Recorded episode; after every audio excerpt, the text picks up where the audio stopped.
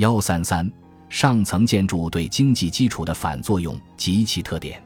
经济基础决定上层建筑，上层建筑对经济基础又具有反作用。上层建筑的天职就是反映并服务于经济基础。首先，上层建筑通过保护自己与排斥异己的方式为经济基础服务。上层建筑一方面千方百计地促进自己经济基础的巩固和完善，另一方面千方百计地排除自己及其经济基础的对立物，既同有害于自己的旧的经济基础与上层建筑的残余做斗争，又同威胁自己生存的新的经济基础与上层建筑的萌芽做斗争。上层建筑服务经济基础，就是在保护自己与排除异己的过程中实现的。其次，上层建筑通过对社会生活控制的方式来为经济基础服务。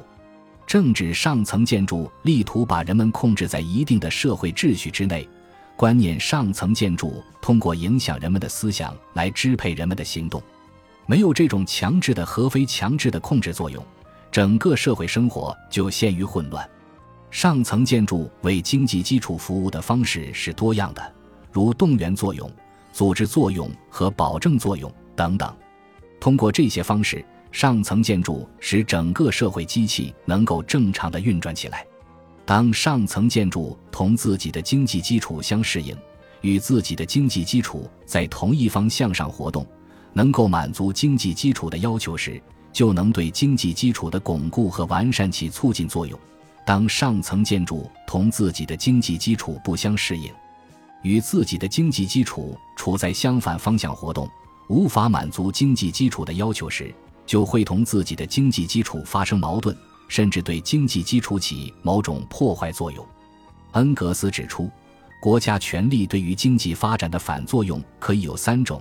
它可以沿着同一方向起作用，在这种情况下就会发展的比较快；它可以沿着相反方向起作用，在这种情况下。像现在每个大民族的情况那样，它经过一定的时期都要崩溃，或者是它可以阻止经济发展沿着既定的方向走，而给它规定另外的方向。这种情况归根到底还是归结为前两种情况中的一种。但是很明显，在第二和第三种情况下，政治权力会给经济发展带来巨大的损害，并造成人力和物力的大量浪费。上层建筑对经济基础的反作用是巨大的，但这种反作用是有限度的。从根源上看，上层建筑对经济基础反作用力量的大小、强弱是由经济基础决定的。没有强大的经济基础，就没有强有力的上层建筑。从发展结局看，上层建筑的反作用只有同经济基础发展的趋势相适合，而不是相违背。才能持久并且有积极意义。如果上层建筑的反作用同经济基础发展的趋势相违背，而不是相适合，那么这种反作用就会延缓并阻碍经济发展的过程，但不能决定经济发展的总趋势。恩格斯指出，政治、法、哲学、宗教、文学、艺术等等的发展是以经济发展为基础的，但是。它们又都互相作用，并对经济基础发生作用。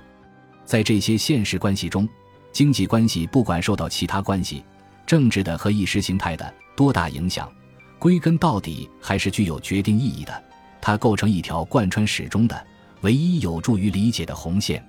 上层建筑与经济基础具有同一性，但二者毕竟是社会生活的不同领域、社会结构的不同层次，彼此间不可能绝对一致。相反，二者之间会不断出现某种程度或局部性的矛盾。第一，新的上层建筑在刚刚形成时不可能完善，它的某些不完善部分会同经济基础发生一定的矛盾。新的上层建筑完善正是在这种矛盾的不断解决的过程中实现的。第二，无论是上层建筑反映经济基础，由经济基础到上层建筑。还是上层建筑服务于经济基础，由上层建筑到经济基础，都要经过许多具体环节来传递信息和发挥作用，这就随时有可能在某些环节上发生不适应经济基础的情况。第三，经济基础生产关系的总和，虽然相对于生产力来说是相对稳定的，但它终究是变化发展的。当经济基础已经发生部分质变，以致根本性质变化，上层建筑都不能随之变化时，二者之间就会发生矛盾甚至尖锐冲突。